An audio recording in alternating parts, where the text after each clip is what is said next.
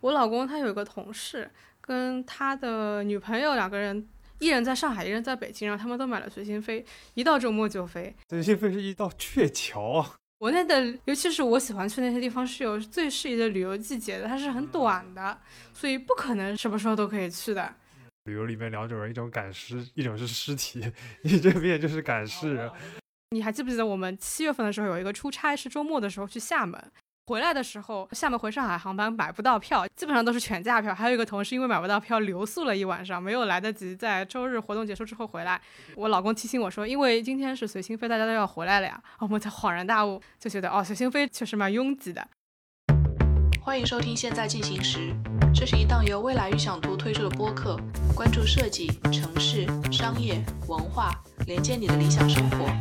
推荐使用小宇宙、苹果 Podcast、Spotify 订阅收听我们的节目。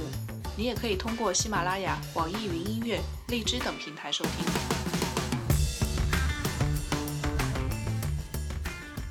大家好，我是未来一场图的编辑香文杰。今天这一期现在进行时是由我来担任主播。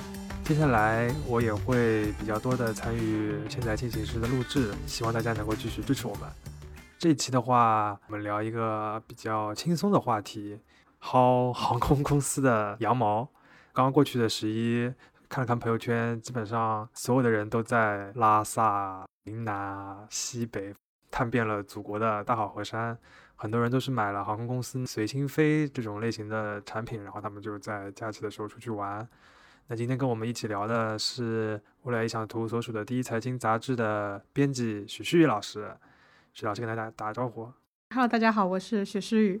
徐老师还有一个身份就是我们编辑部薅随心飞羊毛最多的人。有吗？是最多吗？已经？肯定是的，各位。所以可以先听听徐老师聊他买随心飞的经历。从今年也好啊，或者过去也好，市面上有挺多的现在消费产品推类似这样的一些活动吧。有些能薅到羊毛，有些有可能是被反薅嘛。我们觉得也挺有意思的，所以会多聊一聊。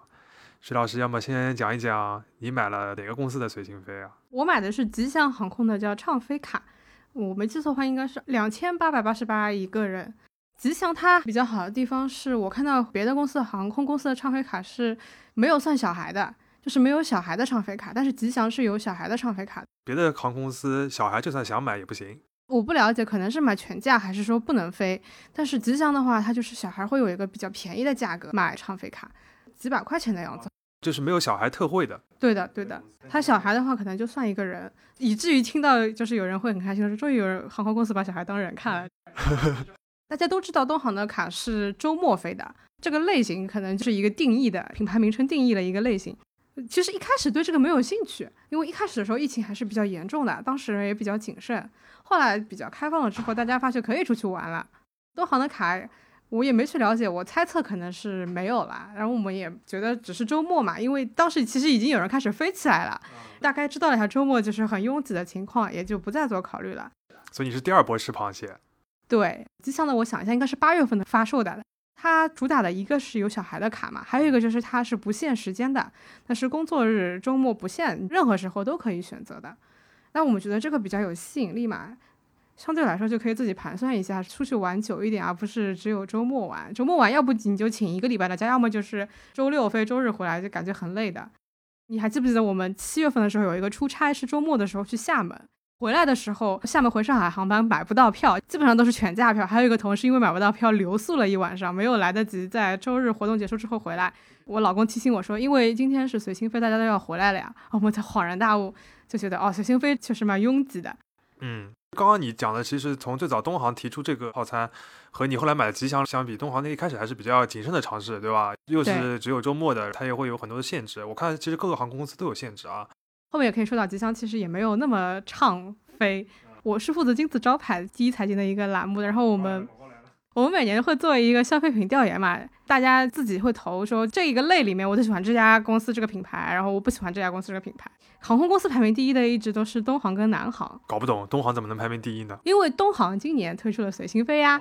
哦，说明这个品牌的提升也很高啊。然后我个人是一个吉祥的粉丝，觉得吉祥比较好。为什么呢？还有吉祥航空的粉丝，我第一次听说。我是吉祥粉丝，是因为我觉得吉祥的很准时，甚至会早到，就是他很佩服。我有一次是误机了，然后我可能只差了几分钟，他就真的没有等我，把我关在了门外。这个行为并没有让我觉得很遗憾啊，反而让我觉得肃然起敬。站在了坐在飞机里面人的对，而且当时有一个新闻，那一年有一家韩国的航班想提前降落，然后再跟塔台沟通。前面一家飞机的机长不愿意让他，然后就是自己迅速的降落了。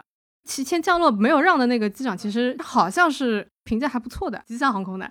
然后我觉得他们对于守时啊、准点啊，其实做的很好的，而且他们降落其实是很平稳的。印象当中，吉祥的机长们都非常的厉害，又准时，甚至早到。因为我们也有个朋友，他找我们，他也做吉祥，他说我早到了四十五分钟。我说你哥果然是你哥的感觉。啊，这边不想广告啊，这个都是李老师的个人的经历，至少他让一些消费者比较满意了。对，而且吉祥航空它不是联航，它有饭，然后还有托运行李的。吉祥航空它出来的时候呢，就是当时我们自己的内心的欲望，旅游欲望已经比较旺盛。是因为旁边的同事朋友已经吵起来，你这个不是因为八月份的时候国家疫情的情况比较宽松了，是跟背景有关系。对，还是蛮有关系的。然后自己盘算了一下，年假还剩了不少，感觉可以出去玩一玩。年假剩了不少，你有这么多年假吗？我只有五天，我们是只有五天，我也只请了一天。那么下半年还可以盘算一下，加上还有十一嘛，十一就已经想出去玩了。内心想去的地方有很多，唱飞卡还是一个不错的选择。而且因为是自己花钱，并不需要征得家人同意，只要顺便帮他买一张就可以了。做决策是非常的快的。所以你是当天看当天买？我当天看到就当天买了。发售的时候好像十点还是十一点，因为我们要做早间新闻的，就起的比较早，刷到了嘛，然后就准备着。而且我朋友是。航空粉，我们都认识的一位朋友，一个奇怪的人，他会自己当天从上海飞到乌鲁木齐，当天再回来。为了坐飞机，他会每年花三百多块钱关注一个可以看各个航班跟机场信息的 APP。航空宅，他也觉得可以，跟他两个人就当即决定，天上午去抢一下。那抢的时候还蛮激烈的，因为很难刷出来，我们还耗了一两个小时才都买好，结果。当然有点不开心的是，他后来居然还有返场，让我们觉得自己的这个卡不是很珍贵。后来返场了很久，本来以为自己是幸运的那一个，结果幸运的有 N 多。对，有可能是吉祥觉得自己还蛮受欢迎的，然后就加了一下。他的航班是这样的，我们买好之后自己可以去选航班了嘛，要在他的 APP 上面选。上面呢，你打开会出来一些列表嘛，能换畅飞卡的航班会在前面。比如说航班是按照时间顺序来的嘛，七点钟开始到晚上十一点钟。你现在打开的就是早上七点钟到晚上十一点钟，然后再早上七点钟到晚上十一点钟，这个区别就是上半部分的早上七点钟到晚上十一点这是可以换长飞卡的啊，下半部分就是正常序列，你可以买的。嗯，其实 A P P 上面已经对长飞卡比较友好了。对。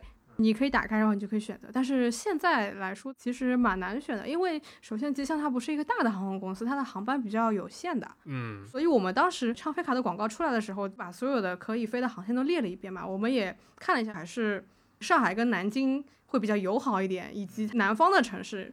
比如说广东地区的周边的一些会比较好一点，剩下的地方，比如说像北京，其实也很难有充足的航线。北京可能因为它只飞大兴机场啊，大兴机场飞上海只有早上六点多钟还是八点多钟，反正特别早的一班。曾经想去北京玩一下的也失败了。周末的时候只有早上很早很早的航班，但是工作日的话，它还有一班十一点钟的，那个还可以。因为我们还有个同事，他去北京进修了嘛。他也买了唱飞卡，是想着能够时常回上海。嗯，这位同事就是之前也在《现在进行时》上过的许冰清老师，讲过咖啡那一集的。对他十一的时候坐了十一点多钟的飞机回上海，也是用畅飞卡的。嗯，这个其实是比较少的特殊情况，因为我看大多数的不管是随心飞或者畅飞卡这种产品，它其实主要还是为旅客出去玩的人设计的，它会有意识的规避你商务出行的需求。这种公司定期出差，他不太想让。是，而且跟他自己的航线市值也有关系，可能他本身。北京飞上海或者上海飞北京都是跟东方航空合作的承运的航班比较多的，他自己单独的出飞机的航班比较少一点。嗯，吉祥嘛，相对航班少一点。不过我感觉这种随心飞类的产品，大城市出去玩的游客是主力啊。我们当时买好之后呢，第一天我还沉浸在喜悦中，第二天就突然之间清醒下来，觉得要面对现实，就是赶紧吧，要去换了。我有个问题啊，就是你买之前有看过大致想去哪些地方，然后那些地方的机票大概是多少钱的吗？盘算过你要多少次才能开始稳赚不赔？这样的，因为它本来航线就比较少，其实是一目了然的。啊，好的吧，而且有几个关键词是蛮打动你的，比如说乌鲁木齐、西宁、西双版纳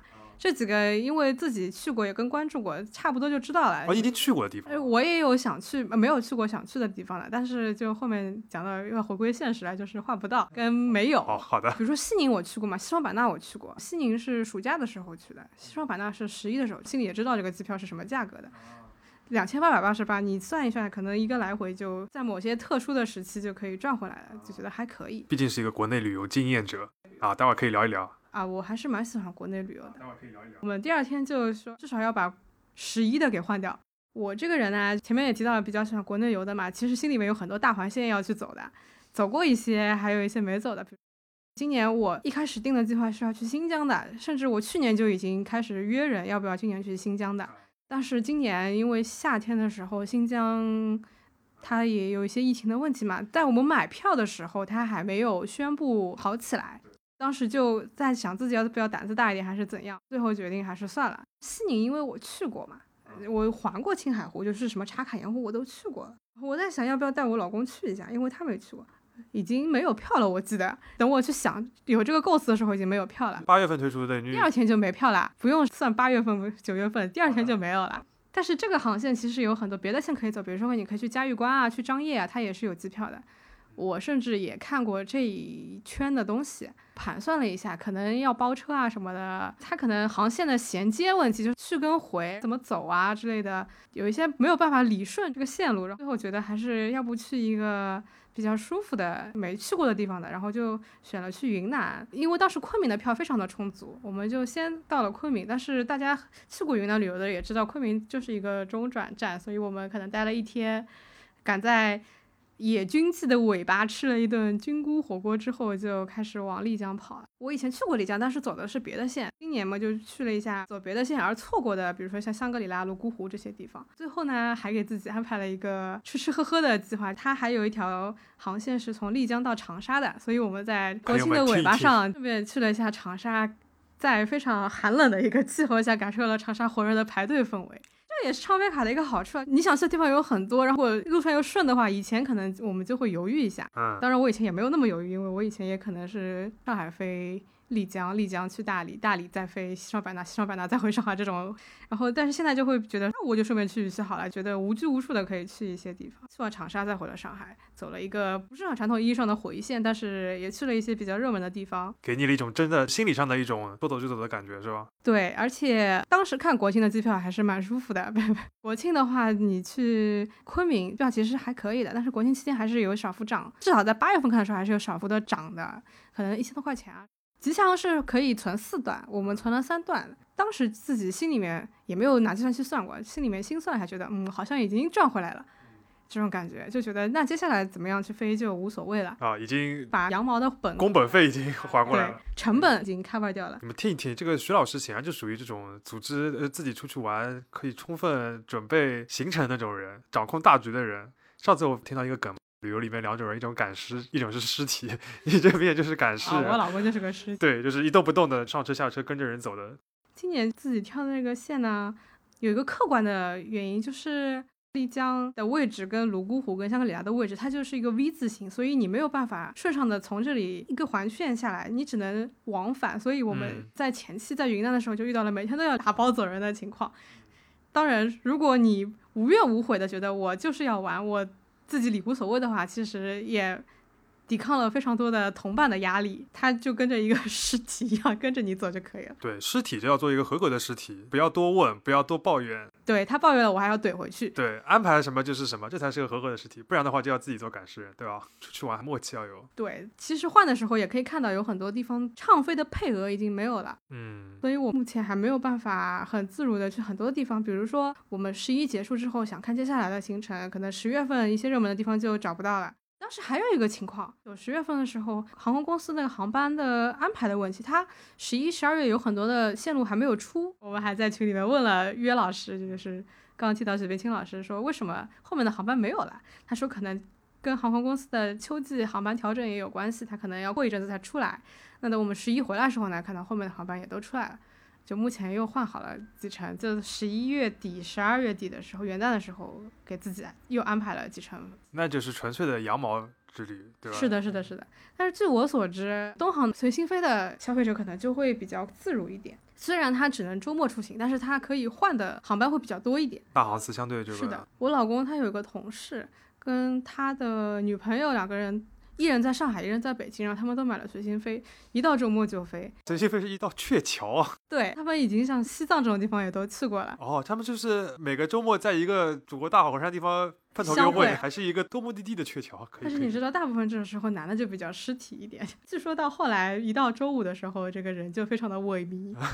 其实已经不想动啊，又要离行李，又要随心飞了。你想一下，随心飞的话，其实也不是只是买机票、节省机票那么简单。你出去还得吃喝，你去一个旅地方旅游，你肯定不能吃太差，你还得人均一两百总得要吧，吃顿好的，吃吃当地特色美食。你住的话，他们已经住的蛮差的了，据我了解。反正但是也要花点钱，但是这些钱跟航空公司都没有关系的。他说航空公司是在做善事嘛，就把人运到了那个地方，撬动了许多地方的旅游经济。但是跟自己好像又没有什么关系，因为他只收一笔钱。说到这个嘛，我们也查了点资料，看了很多专家媒体啊，也分析过航空公司搞这个东西到底赚不赚钱啊，有没有套路啊。大致看下来的感觉就是，还是一个特殊情况下的应急的措施比较多一点。长期的或者是那种很彻底的随心畅飞，对他们来说肯定承受不住。但是短期的或者是某一些航班，其实多一个人少一个人，对于航空公司本来一个航班的成本也不是很高。一个飞机上面本来可以坐一百个人，如果你只坐五十个人和坐你七十个人，增加的那个成本对航空公司来说并不是很多。但是它还是可以增加蛮多的收入的嘛。只要你不是像那种什么公司，我本来礼拜五、礼拜天要出差，然后我订个随心飞，大笔的减少出差费用。现在有航空公司推出了对公的畅飞业务的。卖给公司，然后公司可以安排员工出差的时候使用的，好像听说有。我自己用的这个畅飞卡，它的别的待遇也没有什么差异的，比如说餐食，在飞机上面也看不出我是畅飞的还是。只是在 App 上面你订的产品是不一样的。对，没有很明显的区隔，吃的东西也是一样的，你的行李公斤数也是一样的，就是大家可能最关心的就这两点嘛，这两点是没有区别的。一个搞区别嘛，对他们来说自己也很复杂，给自己增加成本；另一个消费体验会差很多。最讨厌就是这种大公司，你搞了一个优惠产品，然后后面一堆小字，这个不行，那个不行，这个打折，那个打折，就很受不了。对，吉祥给我们感觉蛮爽气点，就是在于它没有什么区别对待的。嗯，而且买的瞬间看起来比较自由，因为你只有到买好之后去兑换才知道它具体是什么样子嘛。买的时候觉得哇，可以去厦门，可以去西宁，可以去乌鲁木齐，还可以去哈尔滨，觉得哦，可以了，左尽在我掌握的感觉。说到这个，徐老师来讲讲你为什么这么喜欢国内游？如果你聊天的对家，我就属于相对国内玩的比较少的，我有可能有一些小小的成见，人又比较多啊，然后景点氛围、景点气比较重啊，体验不是那么好啊之类的，就相对比较喜欢去附近的国外玩一玩。为什么你会那么喜欢国内游呢？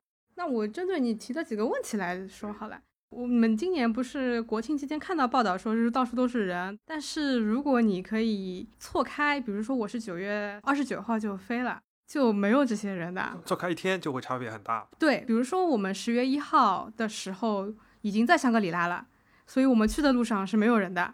二号回来的时候，我们就看到对面的车道，对面车道就是去的人已经堵起来，但是我们的车道是空的。你这个相对的快感更加强烈。对。然后我们坐了一个小商务车，司机是香格里拉人，他就说：“哎呀，怎么这么多人？我们也就是一个小县城，能不能容纳这么多人？”我们去住的时候，房价也还可以。那你这个是因为你自己灵活提前的这个空间嘛？体验会好一些。不，也是为了可以兑换到畅飞卡，十月一号也是兑换不到的，我们也是九月二十九号才能兑换到。就是一个淡季产品。对，相对来说，我们去丽江的时候，比如说是九月三十号到丽江，它房价就可能很低，人也少，吃东西排队也不长，就可以。体会到一个比较宽松的丽江哦，不过今年可能也是因为之前云南瑞丽出过一个疫情的情况，今年云南确实人没有那么多。我们四号的时候在丽江古城不是迎接了一些同事过来一起嘛，因为大家正好碰到，然后聚在一起吃饭。其实整个古城人都不是特别特别多，没有到摩肩接踵的地步。我们想象中可能十一黄金周应该是非常拥挤，但其实没有。当时瑞丽出了那个事情，包括昆明机场，我记得也有一个境外输入的案例的时候，我也还去微博上面搜了一下，看一下有没有什么官方说法。官方说法倒是没有，看到很多人说他就退票了。但我因为去过云南嘛，我大概知道每个城市之间的距离，看了一下地图，瑞丽是一个很边境的城市。嗯，他说有收租的情况，那我们边境城市不去嘛？像西双版纳是个边境城市，那我可能今年本身也没有考虑到。丽江在一个比较中间偏上的位置，不靠近边境就还可以，而且它剩下的泸沽湖啊、香格里拉都是一些比较静谧的地方，可能人员交流没有那么复杂，防控应该是 OK 的。当然，我们去长沙的时候完全不一样，到处都是人，尤其是长沙有两大排队霸主，一个是超级文和友嘛，一个是茶颜悦色，嗯，我们都去了。如果合理安排的话，其实你的体验就没有那么差的。我是五号到七号的时候在长沙，五号下午三点钟的时候落地的。超级文和友是有一个微信小程序可以排的。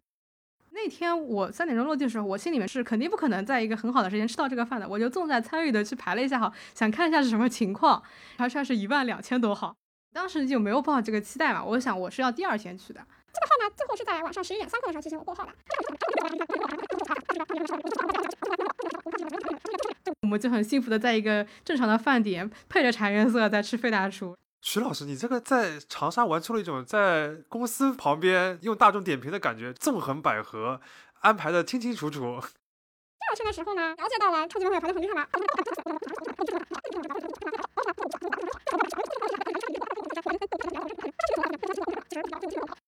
朋友们，刚才那给大家总结一下，就是石老师在这样一个不是他生活的地方，以极高的效率拿着文茶颜悦色，又吃到了文和友，又吃到了费大厨，两个排队超级厉害的好吃的地方，展现出了一个善用小程序和大众点评的人的能力。你这何尝不应该做一篇攻略，明年十一的时候发出来给大家指导一下呢？我我相信会有几千几万个人需要这个攻略。强者还是有打败我们的地方。长沙有一个叫么子烤肉的烧烤店，也是蛮有名的。那天晚上我们是因为想吃的都已经吃掉了，就有种独孤求败的感觉，我们就想 还能吃什么，然后搜到了这家店。这家店我们排的时候就时间已经很晚了嘛，三四点钟才开始排。排的时候大概还有五百多号人。在长沙的时候膨胀的感觉就不一样了，在上海可能觉得三十号就觉得很久了，在长沙你觉得五百号算什么？我们排起来，结果五百号排到了晚上十一点钟吧。其实我们已经不想吃东西了，就没有去。可能也在十一点多钟的时候也过号了，但是我老公回上海之后，他玩上开头两天每天还在拍脖子烤肉，就是想看一下几点钟的时候可以把那个队伍排完。他几乎就说：“哎，今天只有几十桌，好少哦。”我们就说人在长沙跟在上海的心态就是差很多，在长沙几十号我们就觉得已经很少了。所以吃还是对你在国内旅游很重要的。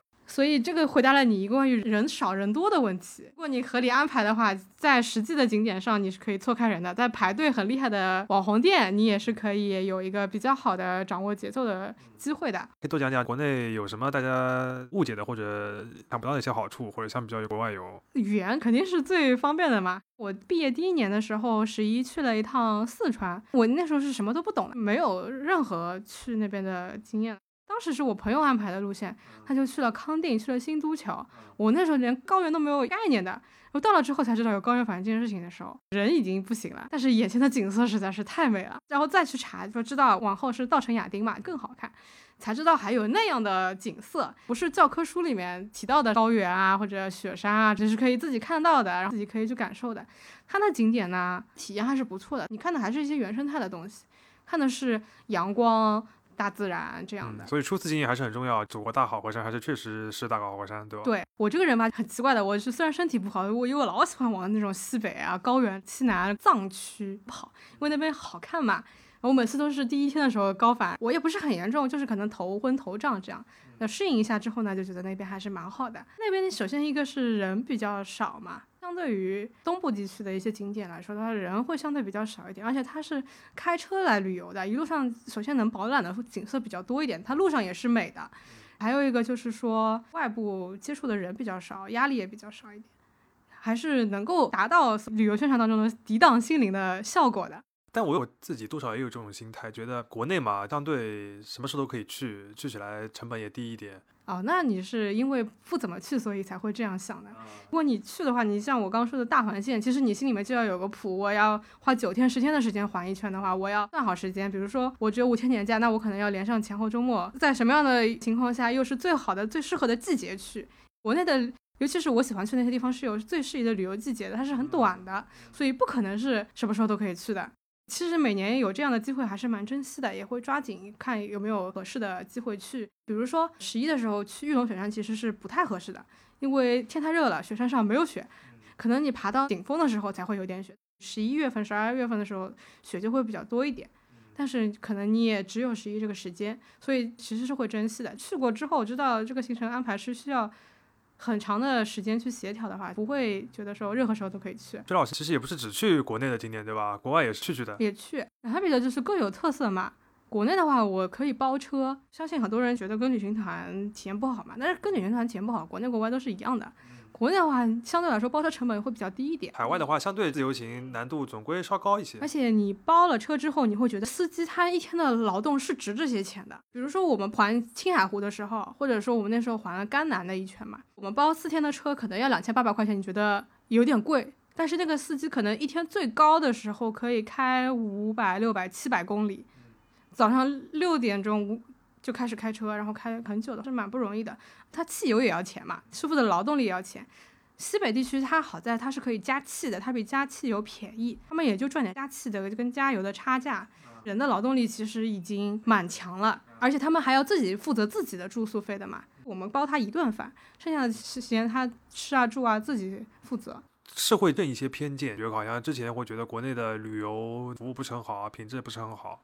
但我感觉有可能差的那个部分是，比如说博物馆啊、美术馆啊这种，可能还跟全球比较顶尖的还有一点差距啊，对吧？各个方面的。但是跟自然景观相关的，或者跟旅游本身的服务配套相关的，什么包车啊、住宿啊、交通食宿品质，还是提高蛮多的，而且也比较规范了。不像过去感觉旅游的那一套东西就是旅游的那种感觉，旅游逛的地方是那种带有明显旅游特色的。这个看你自己心态接受的问题。现在景点都在争创四 A、五 A 嘛。四 A 五 A 是对厕所有标准的，我相信很多人去景点的时候上厕所是一个很头疼的问题。现在去香格里拉，他们会把厕所造的蛮好，非常干净啊。这次想节约点钱，没有自己单独包车，包了一个八九人的那小商务团。包车的师傅是当地人，他就会说，其实已经蛮好了，比以前好很多了。他起码现在是一个正规的厕所。我们可能觉得说啊，没有门什么的，过去是旱厕的。对，过去是旱厕。后来我们因为那个包车师傅跟我们关系比较好嘛，就会有 bonus，他直接带我们去他表姐家，是一个典型的藏民家里面，家里面布置就非常非常藏族风情的。他自己家的厕所就是一个风吹屁屁凉的厕所。啊，OK。相对来说，我们在晚餐的地方的厕所还不错，而且还有一个意外的好处就是，它虽然没有门。但是呢，因为很多人外面排队嘛，周围人的压力其实很大。但是你你就会把厕所搞得很干净，所以踩雷的几率会低很多。我有细节了，徐老师。大家可以参考一下。好的好的。东部地区的景点相对来说人就会比较多一点。很拥挤，对，如果是很拥挤的人，典型景点嘛，确实是不舒服。除非你就特别喜欢这种人挤人的感觉啊。哦，而且人跟人不一样，有些地方的人，比如像我们排队，可能希望保持点距离；有些人就喜欢贴着你。对他喜欢凑近，不是一个说素质高低的问题，还是一个习惯问题。嗯，夏天的时候去了一次三亚，我不是随心飞啊，纯粹旅游度假的，我就感觉我的脑海里面还有一个很刻板的印象，就是三亚海鲜会宰客啊。但是去了之后发现非常的规范，对他们会会非常规范，加工费归加工费管，海鲜是你自己到海鲜的市场里面去买，价格也非常的便宜。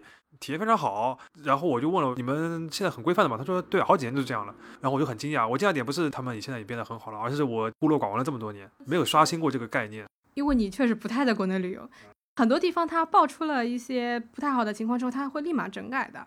像是云南省的旅游部门出了那个旅行社还是客栈的成本价给你参考啊。其实有些人说他并不是告诉你你订的东西贵了。而是告诉你，你的东西太便宜了，肯定有问题。你看一下它的成本就是这样的，不可能比这个更低。还有一些更细节的，就比如说我这次包车的时候，是个藏族师傅开的车嘛，他就是香格里拉人，小的商务车。他说他的驾驶座前面跟副驾驶的右边，还有车头前面是有三个监控的，而且他的车是经过改装的，省旅游部门。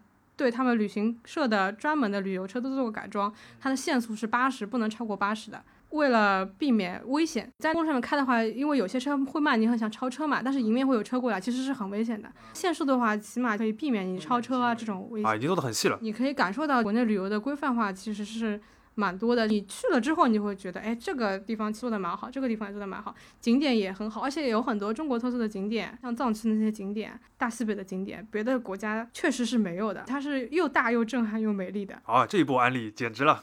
好的，我也接下来可以多安排一些国内旅游。不那个时候去西宁环青海湖的时候还比较早嘛，可能四五年前。我我不知道有去西宁的人都路过过黑马河乡这个地方。如果是包车线的话，他们都会说住在黑马河乡，然后早上起来看日出嘛。当年我们一开始被包车师傅说你们没有订好，我带你们去一个地方，那个地方有很多的蒙古包帐篷，但是打开之后发现说草地上放了两张折叠床就没了。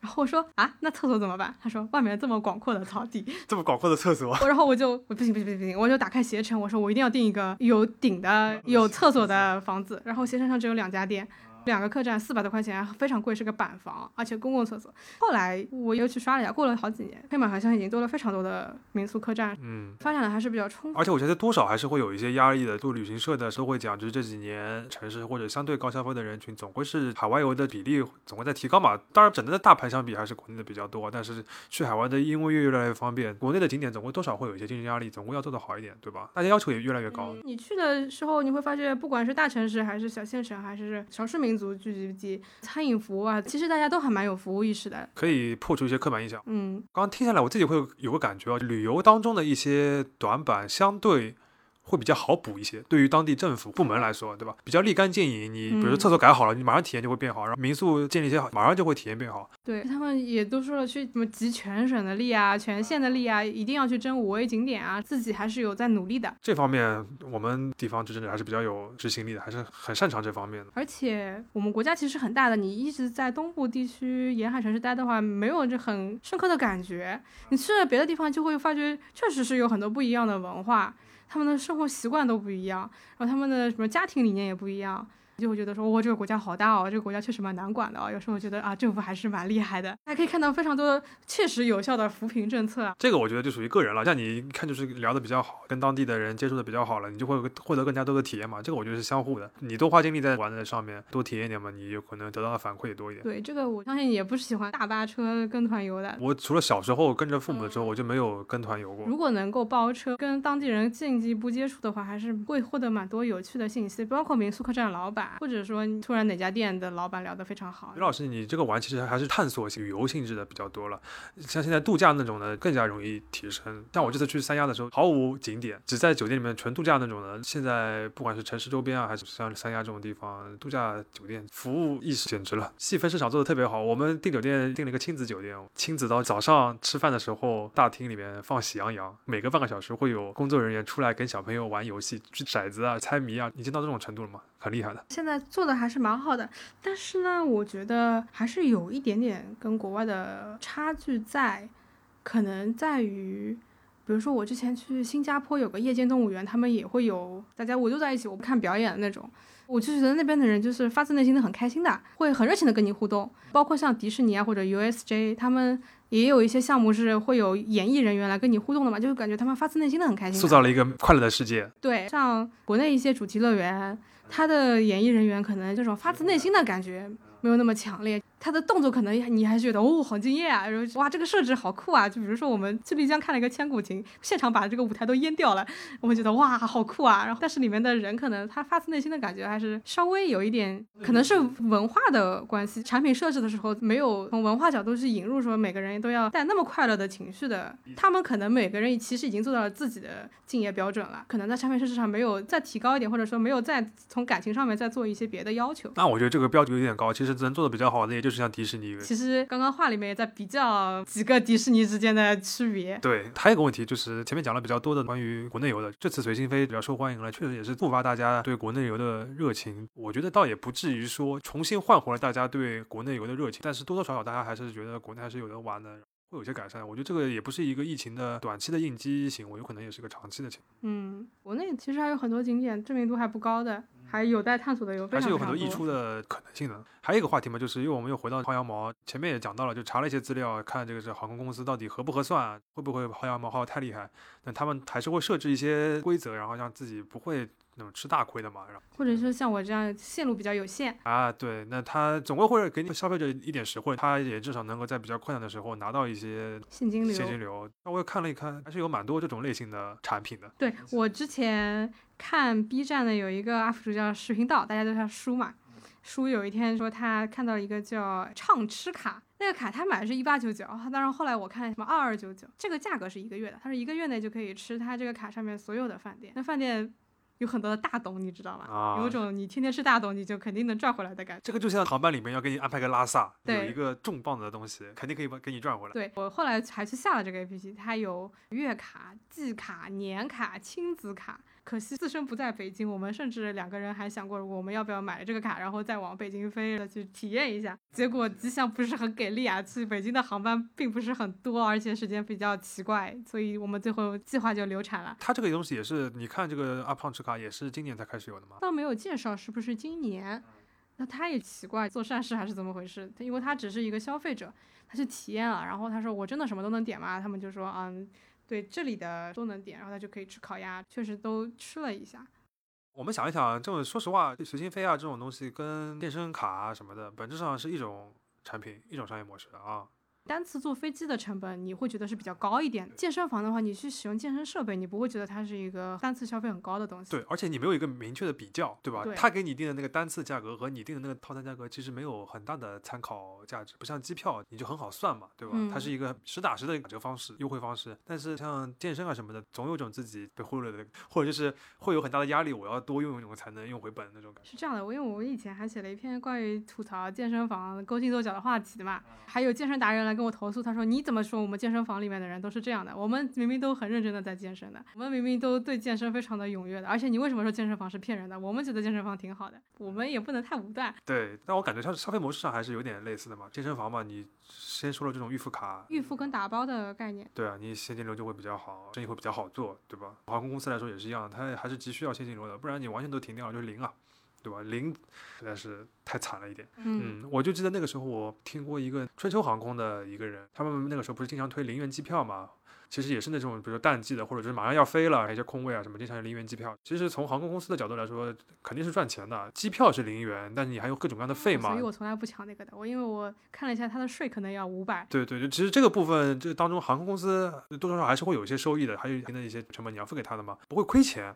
而且就像刚刚讲的，多加一个人的编辑成本其实不是很高，有可能就是几十块钱、一百块钱。好处就是对品牌的帮助是蛮大的。嗯多推了这种东西吧，人家就会觉得你是一个比较认真积极，在想办法讨好消费者的这种感觉。比如说东航搞了个随心飞，在我们金字招牌的评比里边就提到前面来了嘛。嗯之前的话，大家不会对这几个国有航空公司有很明确的哪家做的特别好啊，有特特别明明显的好恶啊。以前看准点率、对，服务，嗯，你这个品牌其实我们可以说比较稳定吧，比较固定嗯的。但是你通过这样的，虽然是个优惠的一个产品，但是它还是能够起到一些社交网络上营销的作用的嘛。讨论你东航的次数也会多，然后你这个随心飞都变成一个标志了，像邦迪一样一个东西了，对吧？对于你这个品牌来说还是很有帮助的。后面跟的来说，相对就会吃亏点。昨天甚至还在跟航空宅聊天，我因为我还有很多地方没有去，但是今年我已经换到元旦那个时候嘛，它一月二十号就到期了，我觉得我后面可能已经没有办法再多排了，因为我四成订满了嘛，它只能预存四成，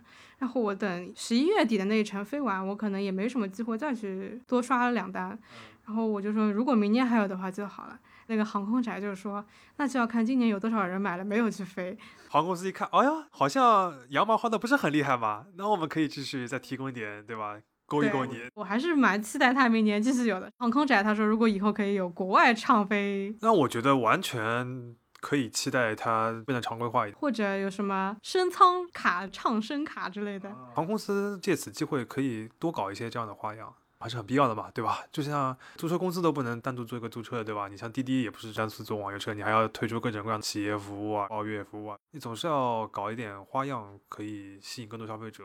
对你来说就是个名声比较好的一个事情。我又想起来我最吃亏的一次薅羊毛，就是简直就是薅羊毛史上的失败。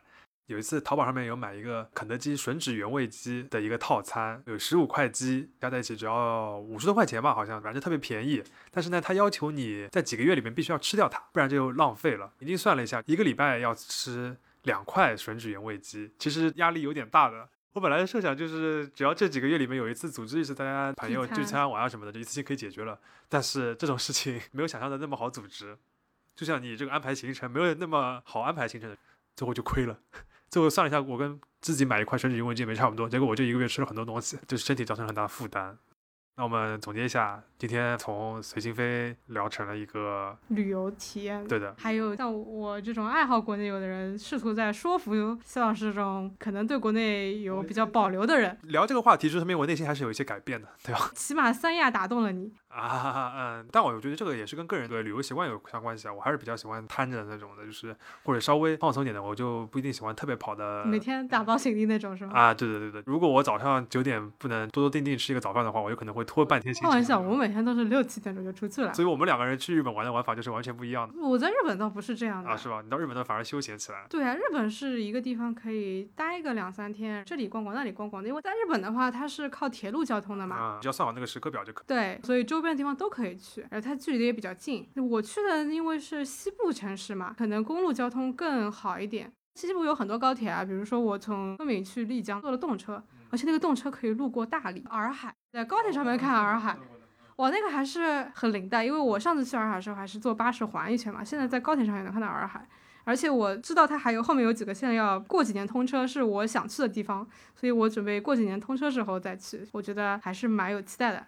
但是呢，比如说西部地区现在某些景点之间比较远，然后又是公路比较方便，就要早起一点。但是路上它本身也是有美景的嘛。对，开车旅游、公路旅行蛮推荐的。我玩过两次，都感觉没有想象的那么累。开车的好处就是你可以坐在第一排，包车你坐副驾驶不就好了吗？就一个前排位嘛，哦不然就可以有两个前排位，对吧？那我们可以下次看有没有机会一起去新疆自驾，因为我不会开车。我以前老是跟我老公说，我们去新疆自驾吧，你开车，他就觉得你觉得你这个提议前后搭吗什么的。对啊，新疆自驾，然后你来开。好的，那这一期我们就大概聊到这样。如果大家对随心飞也好，然后对我们刚刚讲到的同类的这样一些产品或者营销活动，就是有什么想说的或者想问的，我们都可以在各个平台的留言区多聊一聊。我们也是抛砖引玉，听听大家的想法呗。那今天的正在进行时就到这边，谢谢大家的收听，好，谢谢大家，拜拜。拜拜。